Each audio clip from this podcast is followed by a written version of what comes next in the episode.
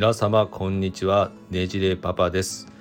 えー、収録の方もですねちょっと1週間近く空いてしまいましたがこの1週間もお盆休みが間に挟まってますけどもですねいろいろとバタバタバタバタバタバタとしてしまってましてもうあれよあれよとあっという間やっと、まあ、あの盆休みも明けてですね、まあ、日常に変えられているというご家庭も多いのではないでしょうか、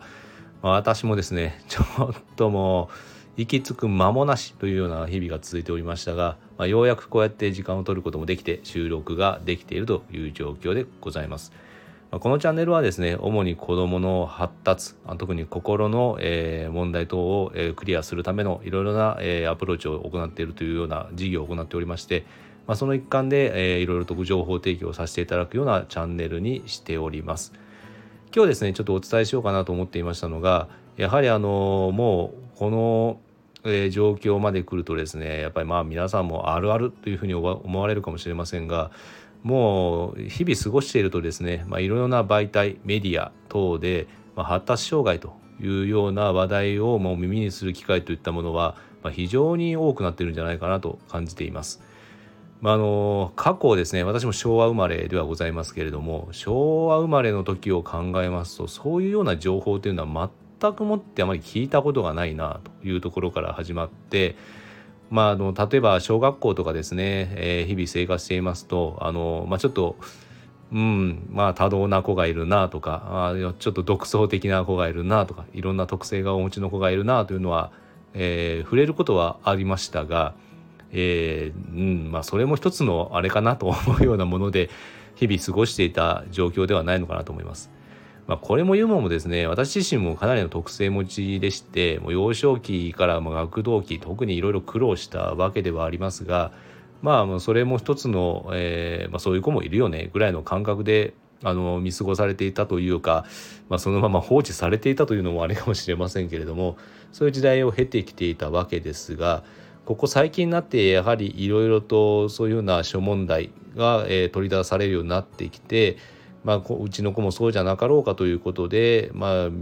先生方に見ていただこうかなというような機会も増えていることはあるかと思います。ただですねそのことで今大きな医療問題弊害といったものも出ている状況でしていろいろなニュース記事ですとか媒体の方、ま、あと私も今ビジネスパートナーも小児精神科医と組んでおりますけれどもやはりですねもう外来に予約を取ろう。予約を取って診療を受けようと思ってもですねかん、まあ、運が良くて34ヶ月待ち。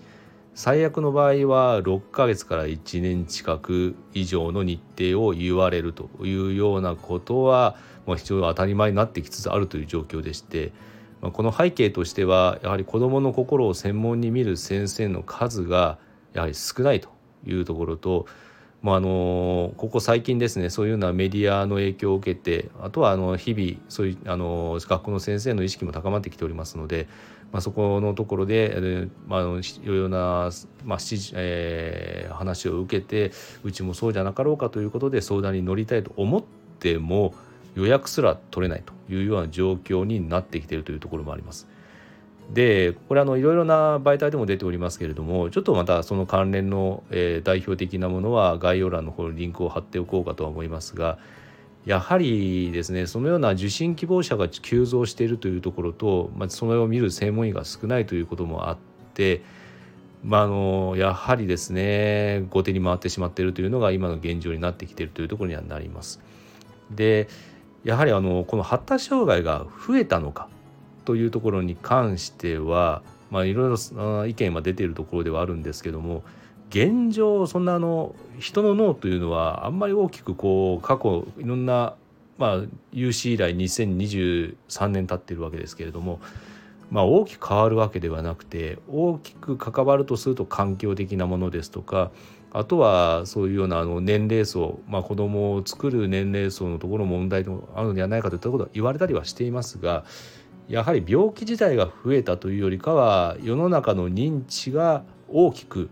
広がっていったからではないのかなというところも大勢の意見として出てきているところにもなっています。ですので、まあ、過去振り返ってみてもですね、まあ、そういうふうにいろいろと生き悩んでるなというこういろいろお見かけすることもありましたが、まあ、そういう方があの本当は受診はするべきであったかもしれないけれども受診できていなかったというところが過去はあったのかなとは考えられます。であの中にはですねやはりこの専門で見られてる先生のところの外来のもう半数近く以上が、まあ、発達障害の診断とを受けに来られているという過程もあるというところでもありますのでやっぱりここがですね時代の流れとともにその情報の周知徹底というところもあって変わってきているところにはなっているかなと思います。で今特にですねこういう診断まで必要なのかというところをいろいろ議論されることもありますがやはりあの適応指導教室ですね。特に今問題になってますのが不登校の、えー、子どもさんをお持ちのご家庭もあるかと思いますがこの不登校児を対象にした公立のフリースクール等に入学させようと思っていてもやはりあの医師の診断書が必要である、まあ、いわゆる診断が必要であるというような状況にもなってきていますのでもうあのうん何と言いますか、まあ、その問題が発覚してからあの診断を受けに行くというよりかはそこに通わせるためにもちょっと先生の方に診断を、まあ、出ないのかどうかといったご相談もあるということを聞いていますのでやはりあの今の環境整備そのものがですね診断ありきといったところに傾いているといったところもちょっといろいろな議論が巻き起こっているところでもないかなと思います。で実際こういうような相談を受けていただけるような先生方というのはいわゆる児童精神科医や小児精神科医といった先生方になりますけれども、まあ、児童精神科医の専門医というのは大体500名ぐらいと言われていてあとは、えー、小児精神科医で子どもの心専門医というふうに言われている専門医の方々が、まあ、大体700名前ぐらいですので1,000人少ししかいないんですよね。となってくるとそこがしかも地域偏在型ですのでやはり大都市圏はやはり多くあのいらっしゃるかもしれませんが、まあ、地方によってはあの場所によってはそういう専門医の先生方がおられないということもあってまあ、親御さんのアクセスにも非常に苦慮なさるというところもあるというのが現状でもあります。まあ、ここをですね何とか解決するためにはどうしたらいいのかというのは常日頃から議論が出ているところではありますが、まあ、そこでですね我々の方もですねやはりあの、まあ、そういうのアクセスが難しいもしくは診断を受けたいとしてもあの、まあ、予約が3ヶ月から半年近く経ってしまうということでその期間何もしないわけには当然いかないということになるのでこの期間の間に留意するべきポイントは何かまた実際そのあの親御さんと子どもの関わり合い方について、まあ、子どもの発達段階に応じたどういうアプローチをするべきなのかといったところもあの情報としてサポートする必要があるということも我々は考えています。まあ、いわゆるあの家庭でできる予防医学の範疇にはなるかと思いますが子どもの心をこれ以上悪化させないためにもどうするべきかといった予防の方に、えー、重点を置いた事業の方を今展開しておりましてそれで今あのいろいろと、えー、基盤を整理しているという状況でもあります。まあ、私もですね、まあ、こういうふうなあの今の状況になってくるとひょっとしたら幼少期もしくは学童期の時ですねもうちょっとあの何かいろんな広がり方があったのかなと思いますが今逆にそういうようなところにアプローチをしようとしてもなかなか今度は予約は取れないという状況のこのギャップを埋めたいというところもあって今あの、まあ、児童精神科医ではないんですけれども子どものせ、えー、子どもの心専門医小児精神科医の先生とタッグを組んで、えー、オンライン、まあ、今はすごくインターネットが充実している状況でもありますのでそれを生かした、えー、ご家庭でできる子どもの心の予防の一環での事業を行っています。で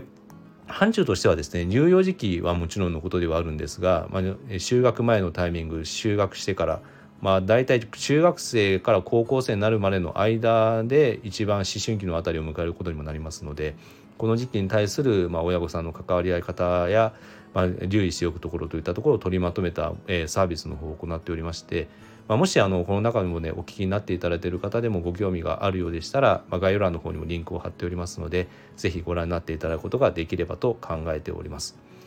いや本当皮肉なことではありますよねこういうようなあの、まあ、神経発達症といいますか発達障害が入ってくるようなその診断名になりますけれどもその認知が広がることは非常に良いことではあるのですがまあ、あの方や別の側面で見てみるとコロナが明けてから不登校のお子さんは非常に増えてきているというところもありますし、まあ、神経性痩せ症といったような、まあ、あのご飯をあまり食べられないといったお子さんもやっぱり増えてきていると。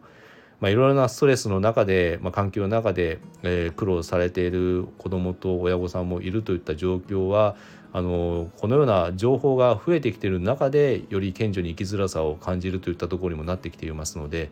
まあ、なんとかこれに歯止めをかけたいなと思っているところではあります。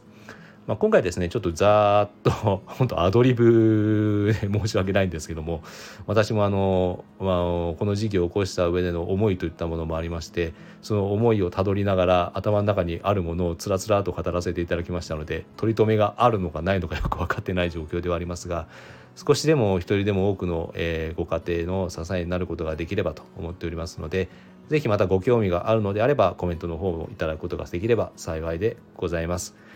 もうあの台風も、えー、7号ですかね過ぎて、まあ、ちょっとまだ日本全国天候が優れないというところもあるかともしれませんが、まあ、お盆休みが明けてまた子どもも夏休み後半戦を迎えている状況でもありますのでこの時期我々親の方もうまく、えー、子どもに対応できるような、えー、状況を作っていければなと思っております。それでは今日も聞いていただきましてありがとうございました。ねじれパパでした。また次回の配信でお会いいたしましょう。